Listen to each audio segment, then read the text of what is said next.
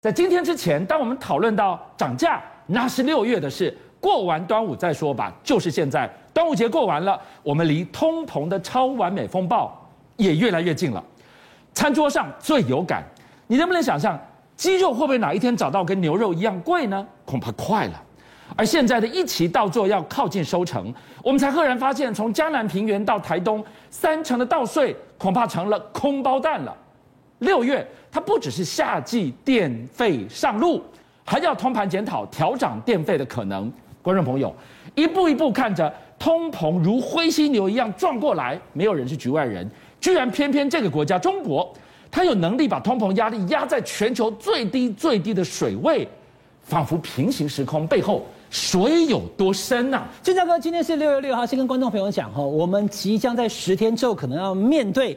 央行要宣布升息了，这是一个预期的状况。现在热钱多，所以为了要让热钱不要在市面上继续出现，所以我们可能势必会升息一码。是跟大家把话讲在前面。那为什么要这样啊？为什么要升息？没办法，因为我们要遏制通膨。军强哥。一到四月而已，我们台电亏多少钱了吗？亏多少钱？已经亏了四百六十三亿。哦，我再讲一次，整个联动的、哦。今年的一到四月，台电已经亏了四百多亿。那没有办法，因为发电这个大家目前怎么这样都电价太便宜了，台湾电产品。所以呢，观众朋友，即将在六月可能会调涨电价了。那调一趴可以拿到三十四亿。调三趴，那就会有一百零二亿。六月我要痛两次，一个是夏季电费，对，一个是通盘的电费啊。啊，不要多啊，我刚刚已经讲了、啊，你很多事情我这样一讲，大家都懂了。因为亏了四百六十几亿啊，所以呢，只好涨电价，可能涨一趴，甚至涨三趴，涨三趴可以收入一百多亿，那就是台电目前要解决它亏损的一个方法。嗯、这是电价，你必须了解。再来，我跟大家讲是什么？吃鸡肉。哎，前两天我看到新闻。怎么连新加坡最著名的海南鸡饭，现在目前看起来有很多店都先关起来了，买不到鸡肉，怎么回事？海南鸡饭没有鸡，没有鸡啦，没有鸡是个全世界的问题。这才知道啊，原来过去这两年世界的禽流感大流行，数以千万计的鸡只都被扑杀。我们其实没有太关心，但这是事实。所以呢，禽流感造成鸡只变少。第二个，俊相哥又跟俄乌有关。刚刚讲燃料，现在讲鸡肉，鸡是吃什么？吃玉米跟吃小麦。是玉米跟小麦哪里来？就乌克兰跟俄罗斯啊，哇，直接影响到了，所以它的这个成本就上涨了，对，对不对？两件事情，第一个禽流感使得鸡变少了，嗯、第二个你饲养鸡吃的这些饲料的成本上涨，玉米跟小麦，所以呢，现在鸡真的涨价了，涨多少？我跟大家讲哦，去年跟今年一起比就知道了，去年五月底的报价，每一台斤鸡是三十。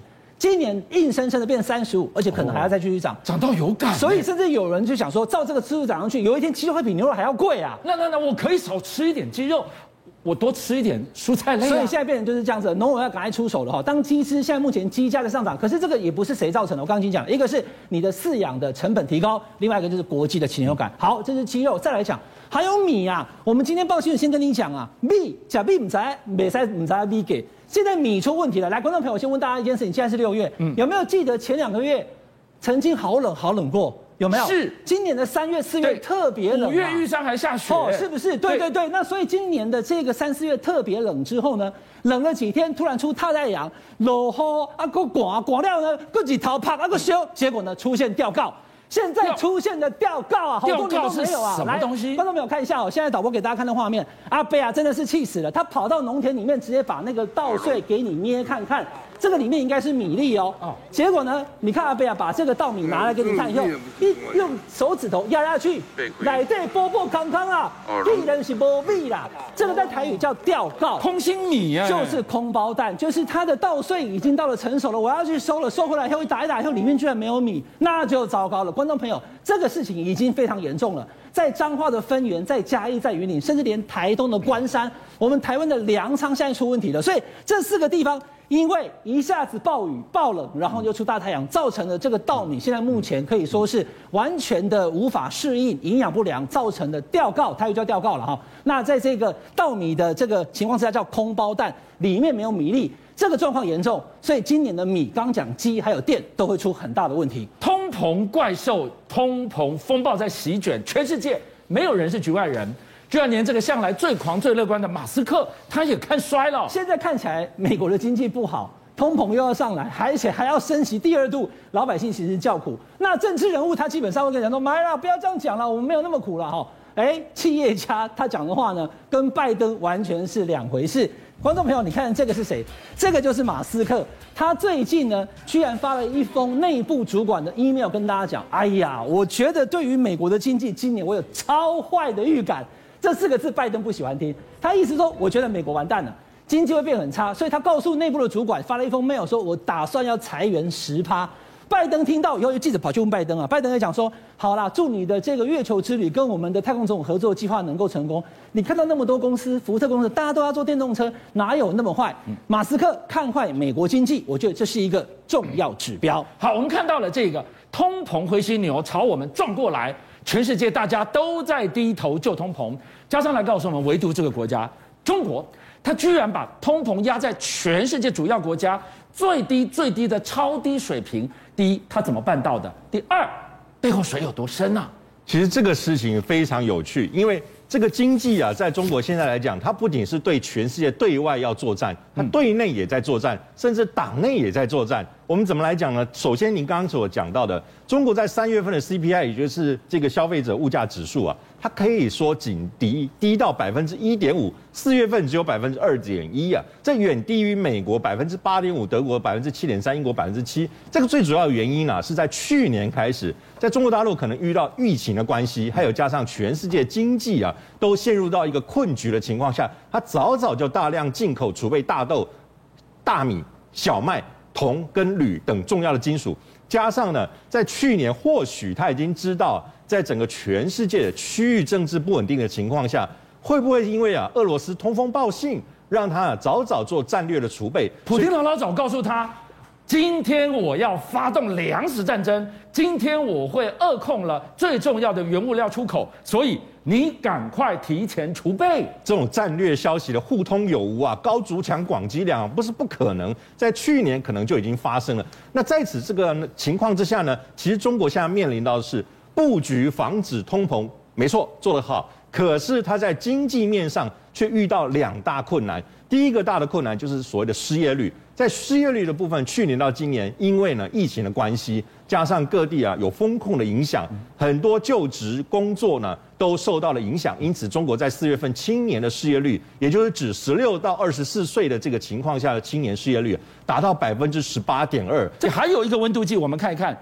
独角兽的那根角越来越难孵了。没错，在北京大学经济系的教授卢峰他就指出了这个数字。他说呢，美国在二零二一年新增的独角兽啊。是可以说增加了三百零四个，可是中国却只有增加四十一个，这什么概念？二零一六、二零一七年，你要知道，当时五年前，全世界的独角兽有百分之五十都是从中国那边发出来的。是在当时，中国因为经济状况良好，钱砸下去，独角兽可行，我就跟你办了。所以经济独角兽呢，在这个当时五年前啊，可以全世界都是它。这五年来不仅减少，而且还被欧洲甚至相对印度给超过了。独角兽是什么概念？独角兽你要有新创的能力，你要有未来性，你要有特殊性，人家资金就会到位。那你如果光资金到位，可是你的独角兽后来盒子打开根本是空包弹，假的，你的独角兽如何生存呢？所以当中国的独角兽企业慢慢在下滑的时候，它也是一个很重要的经济指标。嘉刚刚讲到了一个重点，他把通膨压在一个超乎想象的低水位，可是他却面临了。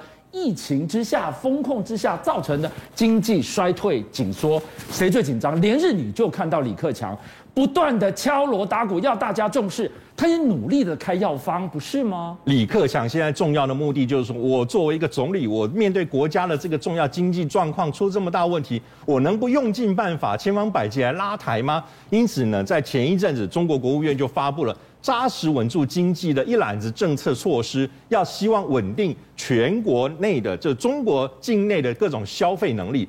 所以最近他们就发了消费券，包括从山东啊、四川啊、重庆啊很多地方都发出了消费券。光山东一个地方呢，发消费券就发了，他说你要买家电。百分之十五的价格，假如说你这是五百块的这个东西，百分之十五的价格用消费券，我可以给你折抵，最高一个人可以折抵两千块人民币的消费券。哎，他也在玩消费券这一招啊，希望让民众支持，好像说中国政府现在关心民众的需求，让消费扩大。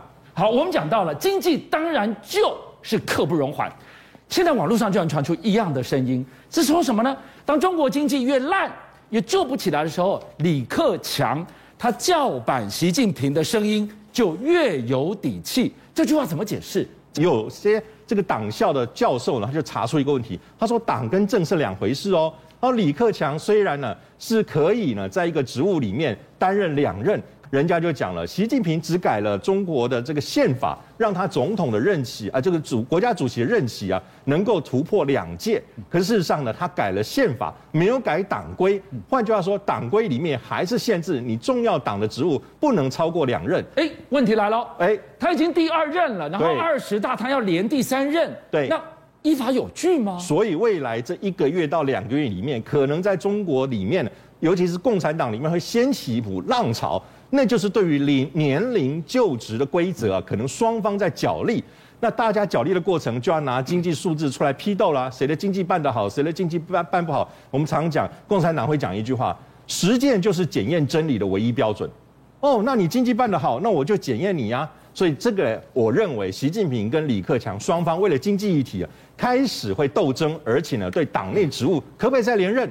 将来势必有一番纠缠跟战斗。邀请您一起加入五七报新闻会员，跟俊相一起挖真相。